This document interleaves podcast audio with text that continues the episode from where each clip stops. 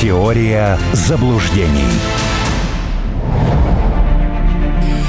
Писатель, публицист, политолог Армен Гаспарян на прямой связи со студией, в которой нахожусь я, Алексей Осин. Мы продолжаем нашу беседу и продолжаем, ну, тоже отчасти украинской тематикой, которая э, может стать таким своеобразным мостиком к разговору о Восточной Европе. Хотелось бы мне вот у Армена Сумбатовича э, с его богатым историческим багажом вот э, эту ситуацию обсудить.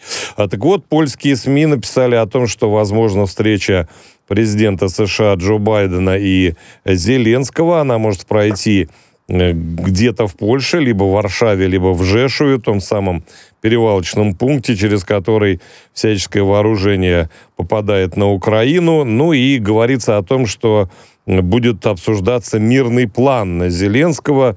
А, правда, раньше он вроде как из 10 пунктов был, а сейчас вот в этих сообщениях фигурирует 9. Ну, бог с ними, я не буду из этого какие-то Э, далеко идущие выводы делать. Э, всегда э, до того, как встреча состоялась, стоит пытаться понять, почему она важна сейчас, если она действительно планируется. Как вы полагаете? Что-то коренным образом меняется на земле, может быть, в политике Украины? Я вообще не очень понимаю, что последует из этой встречи. Ну вот, допустим, да, собрались Дуда, Зеленский и Байден. Ну вот они там что-то решат, допустим. После всего того, что на откровенничали Меркель, Оланд и Джонсон, это разве фундамент для каких-то разговоров, переговоров и так далее, и так далее? По-моему, нет. По-моему, вообще э, осуществился подрыв э, основ, на котором э, лежали международные отношения. Вот об этом бы стоило бы, наверное, э, Зеленскому поразмышлять. Второй момент. Ну хорошо, допустим, там будут 9 пунктов. Эти 9 пунктов это, извините, желания и хотелки Зеленского. Исключительно. Он э, заявил уже о том, что он э, не собирается учитывать э, позицию России, соответственно, не о чем разговаривать. Ну, может с Байденом заключить договор. Какая разница? Ну, там да. многие пункты как раз Байдена-то и касаются, потому что в хотелках довольно много, что они им должны там деньгами, продовольствием, оружием и так далее дать. Ну, это прекрасно. Проблема-то в другом, что насколько Соединенные Штаты готовы именно к таким, э, извините, потерям э, финансовым, потому что это же ненасытная прорва абсолютно. Вы туда сколько не дайте, там э, все равно будет вот это бесконечное дай, дай, дай. Тем более, Э, у нас тут э, посол Украины в Германии. Я же тогда вам сказал в эфире, что мы еще будем тосковать по идиоту Мельнику, потому что пришлют еще большего идиота. Он сказал, что гарантией международной безопасности Украины является только ядерное оружие. Ну, ну это, и... это понятно, да. Вот Будапештский меморандум утратил, так сказать, всю силу легитимности. Ну, конечно, прочее, да. конечно, Будапештский меморандум утратил, потому что давным-давно еще тогда а, все это украли, что они получили по Будапештскому меморандуму. Конечно, а кушать хочется всегда, это, это естественно. И поэтому это можно э, бесконечно спекулировать. Ну, а то, что еще там Дуда параллельно предложил, давайте в Переяславле, ну, то есть, э, видимо, у поляков настолько вот чешется – истории все связанные с Рейхом, что захотели даже Компенский вагон э, заново, э, так сказать, исполнить. Но это просто уже лютая вообще невменяемость, абсолютно. Мне просто хотелось бы, я всегда просто полякам, когда вот мне доводилось с ними разговаривать, я им говорил, что, ребят, ну вы поскромнее будьте-то в случае с Второй мировой войной. Ну, она у вас была 17 дней всего. Это же не означает, что мы там с презрением относимся к погибшим полякам за родину. Нет, просто по факту. Вас хватило на 17 дней. Вы э, закупили статьи в газетах европейских в начале 30-х годов, что вы самая серьезная, самая сильная армия в Европе. Все на это посмотрели. И сейчас я вижу опять ровно все то же самое. Мне опять начали рассказывать, у поляков самая серьезная армия. Ну, может быть. Дальше чего? По сравнению с кем? Здесь же тоже важный вопрос. По сравнению с кем она самая серьезная? В каких конфликтах э, военных она участвовала, чтобы мы могли судить, насколько там все это серьезно? Поэтому отношение... А вот эти все рейтинги, э, украинцы любят их цитировать, там вторая армия мира, пятая армия мира, первая армия Европы. Кто-то же их Но, Алексей, мы с вами тоже можем сесть и составить э, любой Легко. рейтинг. Легко. И не напрягаясь. Прям вот в процессе этого эфира. Можно хоть э, зрителям и слушателям спутника сказать, да напишите э, ваши варианты в Телеграме. Потом мы среднеарифметическое посчитаем, и нормально. Вот он э, рейтинг. На основе э, аудитории. Э, я тут э, разговаривал с, вот по похожему поводу с Володей Сергеенко, э, известный наш э, коллега. А, задал ему вопрос по поводу рейтингов э, Анна Лены Бербак. Ну, потому что ее все матерят, да, а рейтинги у нее самые высокие в Германии. На что он мне сказал, я не верю в то, что это объективный рейтинг. Это написано, понятно, какими журналистами. Ну, собственно, сегодня мне коллега из Франции сказал, рейтинг неодобрения Макрона 65%. Ну, а так... и, и что из этого следует? Ну, пускай так, они же сидят. Вот Давич тут в Чехии выбрали товарища, у которого непонятно, где имя, где фамилия, да, его зовут Петр Павел. Ну, и он э, сходу уже после, ну, пока еще там не официально не объявили, тем не менее, побеждает, скажем так. Э, иначе, если они проиграют, проиграем и мы. Э, после окончания военных действий Украина будет готова в НАТО, истребители не табу, у нас нет альтернативы. Ну, то есть все те же тезисы проговорил, что его коллеги. Мы вроде как обрадовались, что Орбан в Венгрии победил, а в Чехии вот, пожалуйста, то же самое. Народ ну, проголосовал. Ну, там чешский деятель уже успел сказать, что они не будут прятать голову в песок от Китая, э, как страусы. Ну, ради бога. Э, к сожалению, к огромному, да, нынешняя политика очень ухудшилась. И это все признают. Опять же, да, там по поводу Чехии, ну, кто кого назовет, да, но как, какой бы Беннеш не был, но его же нельзя сравнивать вот с этими вот нынешними. Ну и, конечно, нельзя, разумеется. И много в Европе можно имен назвать. И даже, условно говоря, какой-нибудь эксцентричный Берлускони. Вроде бы над ним все там посмеивались, а по масштабу, получается, он, э, ему в подметке не годятся те, кто сейчас правит страной. Ну, это правда. С каждым э, годом все хуже и хуже, потому что не, э, не стало политиков, а, а стали менеджеры от политики с очень своеобразным а, обо всем представлением. Потом они уходят, их даже уже никто не вспоминает. Ну вот, а, очень простой пример, да, а, я тут недавно давал интервью, не буду СМИ называть, и стал перечислять этих удивительных немецких женщин. Девушка, это значит, что это записывала. И потом, когда интервью закончилось, она говорит, а, а, а вот вы сказали э, Крам, Э, как и Карамбаум. А, кто Карамбар, да. Оказалось бы, да, еще не так давно. Не так ведь давно она была министром, а ее уже никто не помнит. Это же тоже показатель. Э, поэтому... А сейчас здесь... спроси, может быть, сейчас даже спроси, кто премьер-министр Великобритании. Не думаю, что прям так все скажут. Если сравнить с временами Тэтчер, тогда все знали. Не, ну потому это же была Тэтчер. Это же была фигура. А сейчас женщина, которая проигрывает салату, да, этот вот э, индус, э, очень такой тоже своеобразный пациент. Да там кого не взять?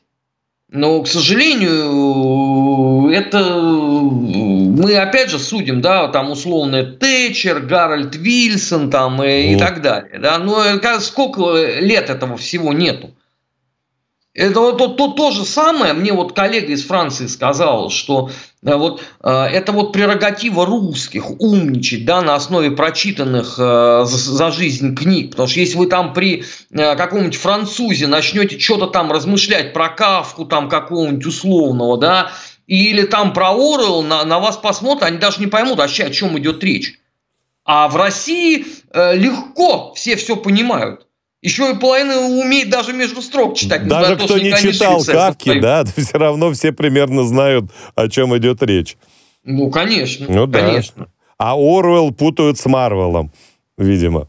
Ну да, да. Не, ну, собственно, старик Оруэлл посрамлен э, всеми вот этими заявлениями, которые следуют, да, о том, что дайте больше оружия, это будет э, быстрее мир.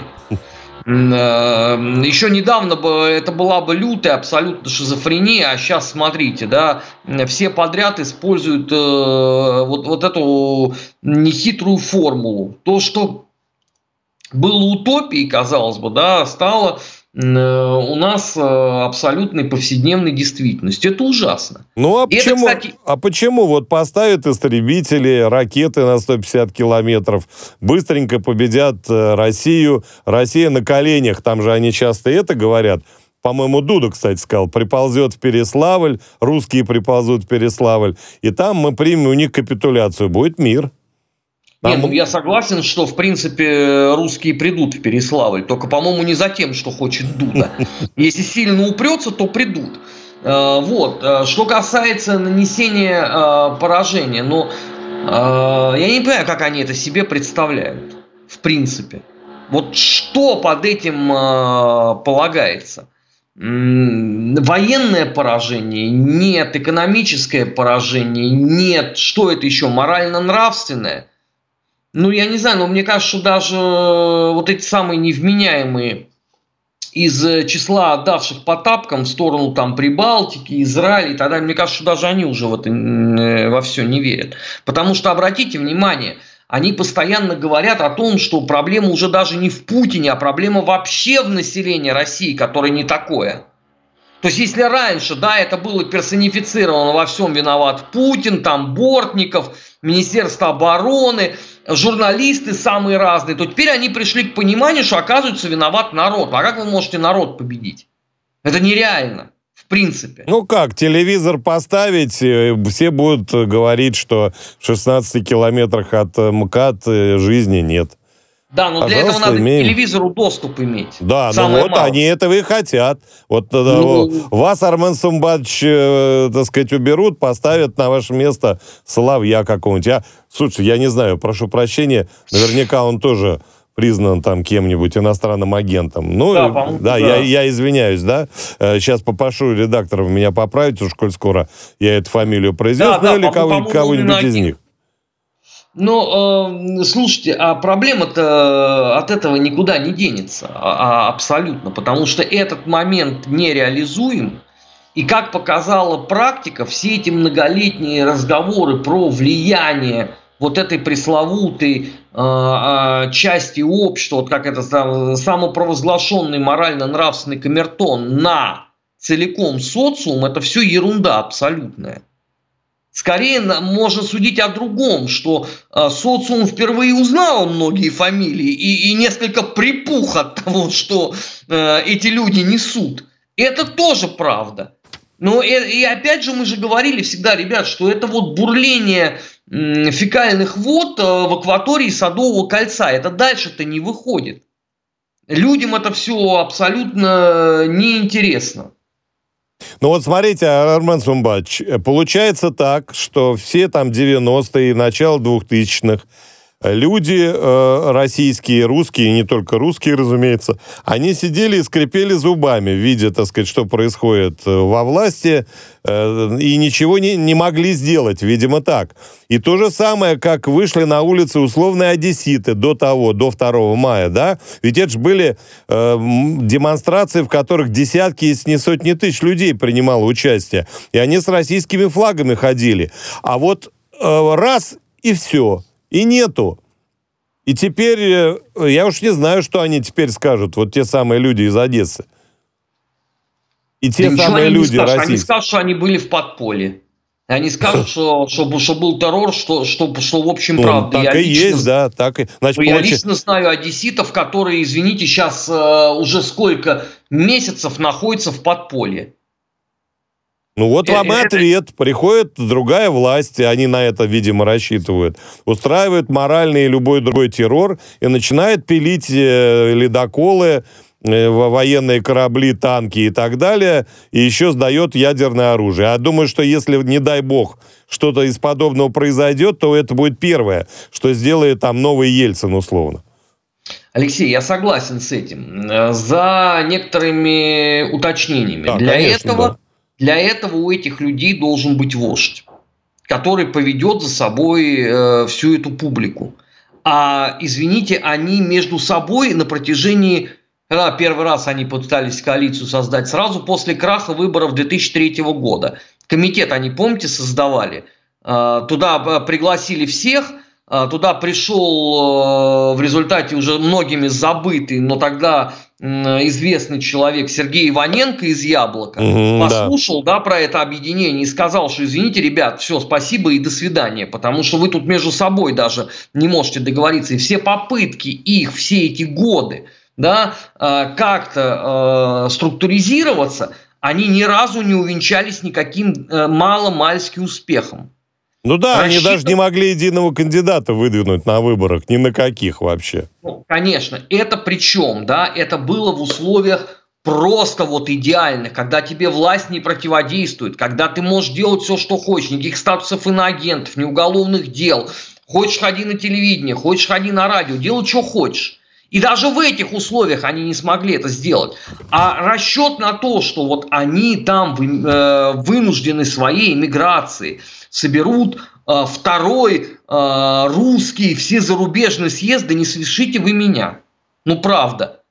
Ну, вы посмотрите сначала, кто и о чем говорил на первом русском всезарубежном съезде 1926 года, благо э, все эти материалы в нашей стране изданы. И потом пос посмотрите и сравните с моральным э, потенциалом э, вот этой всей публики.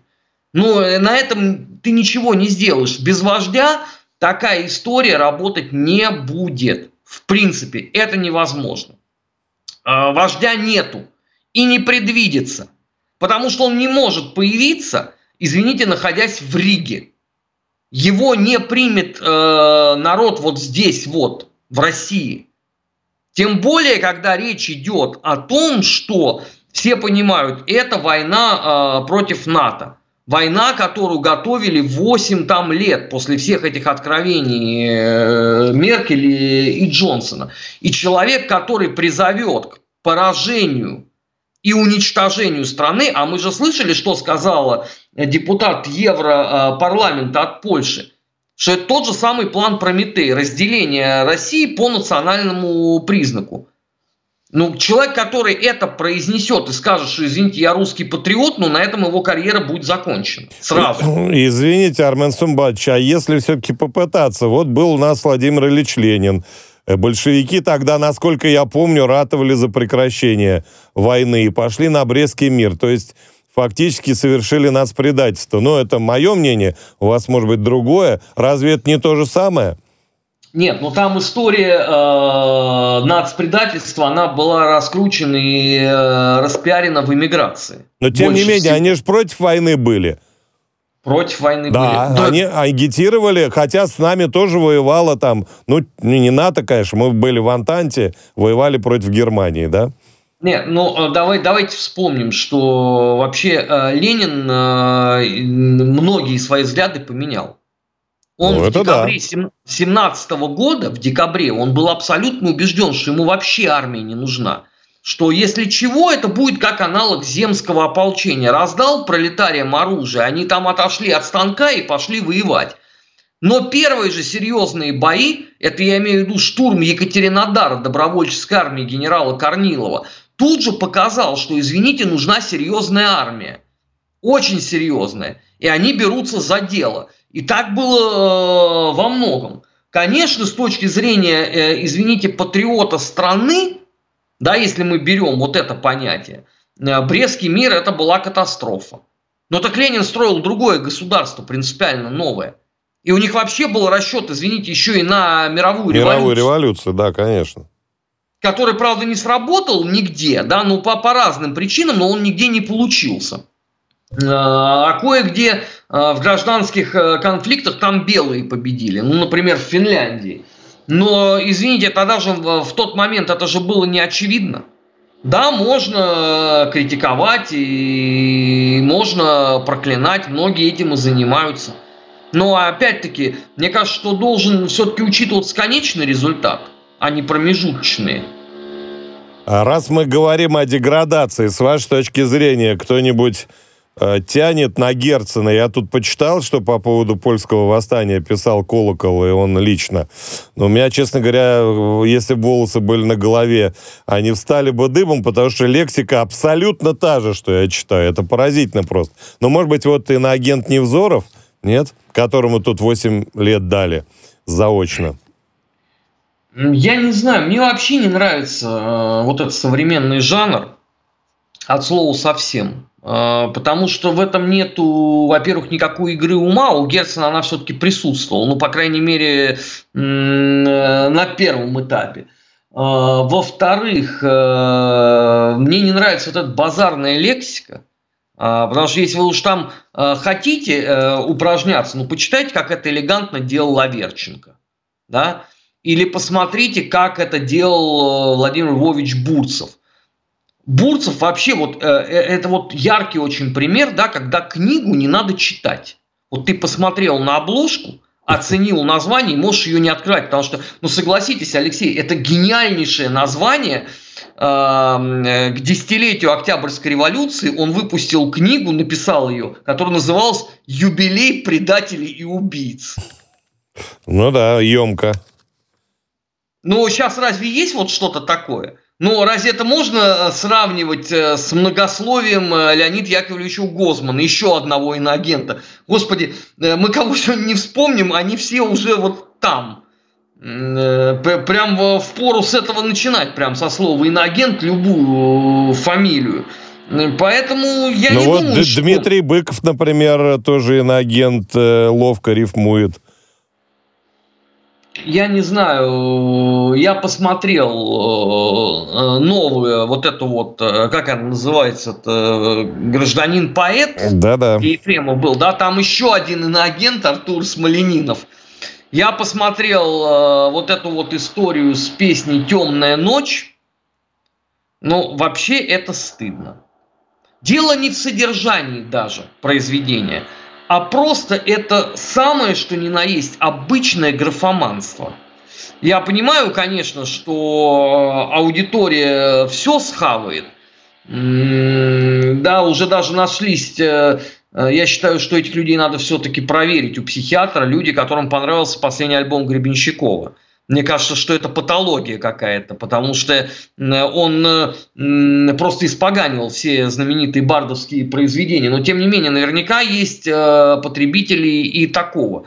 Мне этих людей э, искренне жалко.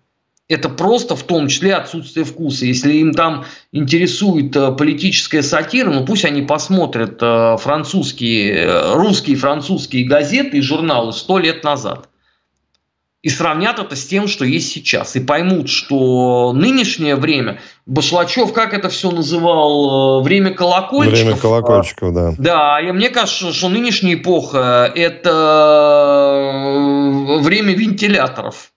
А, все понял, да. Да, и набрас нет, скорее субстанции, которые на него набрасывают. Ну или так, да. Так или иначе. Ну, ладно, да, мы же говорим о деградации, об измельчании. За 30 лет эта публика ничего выдающегося в нашу культуру не внесла. Но там за редчайшим исключением можно пару-тройку имен назвать. Ну, может, я, конечно, культурно не образован. Спасибо большое. Армен Сумбач, Армен Гаспарян, писатель, публицист, политолог, был в эфире радио «Спутник». Слушайте каждую среду. Я думаю, как и я, вы а, получите удовольствие. Ну, а я, Алексей Осин, делаю небольшую паузу и останусь в эфире после новостей. Теория заблуждений.